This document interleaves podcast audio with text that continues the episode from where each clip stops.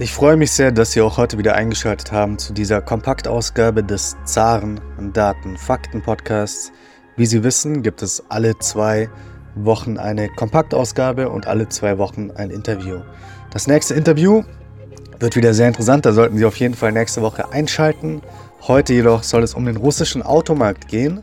Ähm, wir haben schon einmal eine Kompaktausgabe aufgenommen über den russischen Automarkt, das war im Herbst 2022 und jetzt haben wir neue Daten für das erste Quartal 2023. Ich finde, das ist sehr interessant. Das werden wir uns im Detail anschauen, werden dazu einige Artikel besprechen. Doch zuerst ein paar neue Analysen. Und zwar gehen die meisten Analysten äh, davon aus, dass die russische Wirtschaft dieses Jahr nicht mehr schrumpfen wird. Die meisten Analysten gehen von einer Stagnation dieses Jahr jetzt aus oder ein schwaches Wachstum bis zu 1%. Das ist so der Konsens ähm, mittlerweile. Auch äh, die neuesten Zahlen legen nahe, dass die russische Wirtschaft im März gegenüber dem Februar nach den ersten Schätzungen saison- und kalenderbereinigt um rund 1% gewachsen ist. Im Vergleich zum März 2022 war das reale Bruttoinlandsprodukt laut dem Web-Institut im März 2023 nur noch 1,2% niedriger. Äh, Im Februar 2023 hatte der Rückgang gegenüber dem Vorjahresmonat noch 3,1% betragen. Das dazu, jetzt aber wollen wir uns den russischen Automarkt im Detail anschauen. Der Artikel ist erschienen im Kommersant am 4. Äh, Mai 2023 und er hat den Titel Der Automarkt wächst von einem niedrigen Niveau aus. Zitat, der Umsatz übertrifft das Vorjahr, kann aber das Vorkrisenniveau nicht einholen. Wir erinnern uns, dass im Vorjahr die Produktion von PKWs in Russland absolut abgestürzt ist. Wir haben das in der letzten Kompaktausgabe auch besprochen.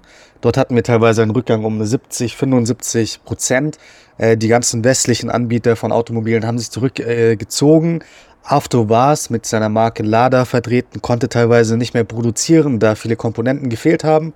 Und deswegen hatten wir einen sehr, sehr großen Einbruch.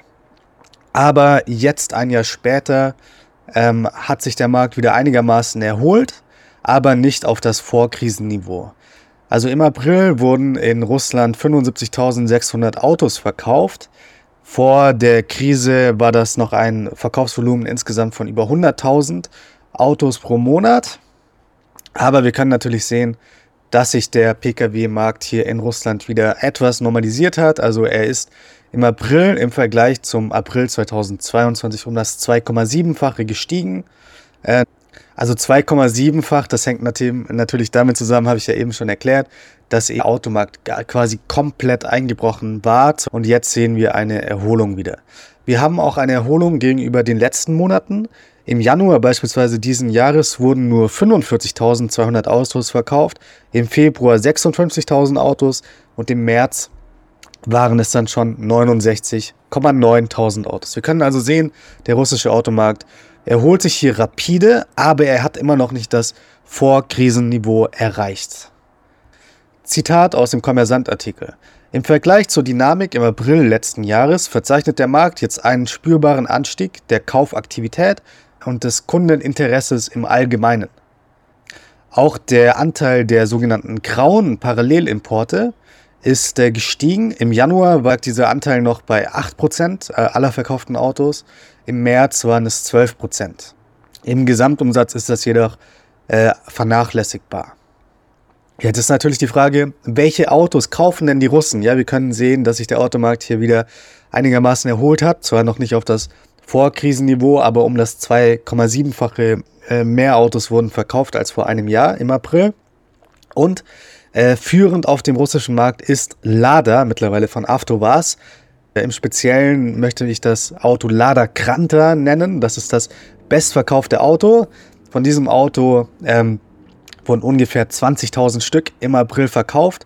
Das Unternehmen Avtovaz äh, betont, dass dies, Zitat, seit der Einführung des Modells ein absoluter Rekord ist für die Verkäufe des Lada Kranta.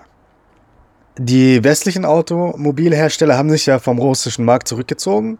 Deswegen nehmen immer mehr auch die chinesischen Verkäufer diese Plätze ein. Und hier beispielsweise ähm, kommen wir auf einen Artikel auch vom Kommersant zu sprechen. Dieser Artikel ist äh, vom 5. Mai und da wird eben auch darauf eingegangen, welche Hersteller denn in Russland jetzt den Markt dominieren. Beispielsweise stieg der Verkauf von Havail, chinesische Marke, die auch in Russland selbst produziert, in der Region Tula, um 805 Prozent gegenüber dem Vorjahr auf 7400 Autos. Geely oder Geely, ich weiß nicht hundertprozentig, wie man das ausspricht, ähm, steigerte seinen Verkauf von Autos in Russland um 1312 Prozent auf 6100 Autos. Chang'an um 722 Prozent auf 2100 Autos. Great Wall Motors um 1225 äh, Prozent auf 949 Stück. Great Wall produziert vor allem den sogenannten Tank. Das ist ein SUV, der jetzt auf dem russischen Markt verkauft wird. Den gibt es in verschiedenen Ausführungen, beispielsweise in den kleinen SUV Tank 300.